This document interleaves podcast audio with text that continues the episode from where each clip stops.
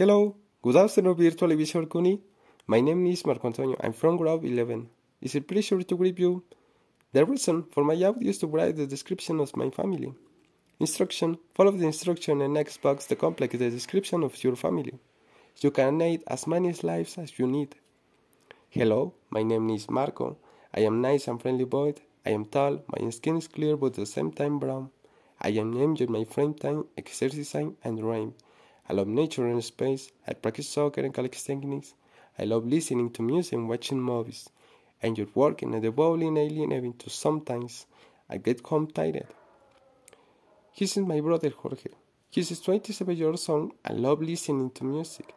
He works in a shopping center and always very attentive to his clients. Like me, he likes to exercise in the morning. He wakes up early to walk for a run.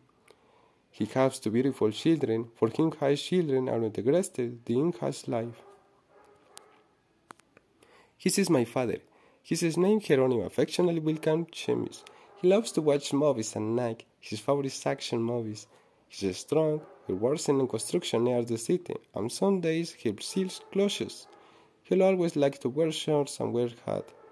He likes to wake up early. He's a very active. This is my lovely mother. His name Marciana. She's the one put short in the house. She's am short and broke skinned. She works as a maid in evenings and nights in parking lot.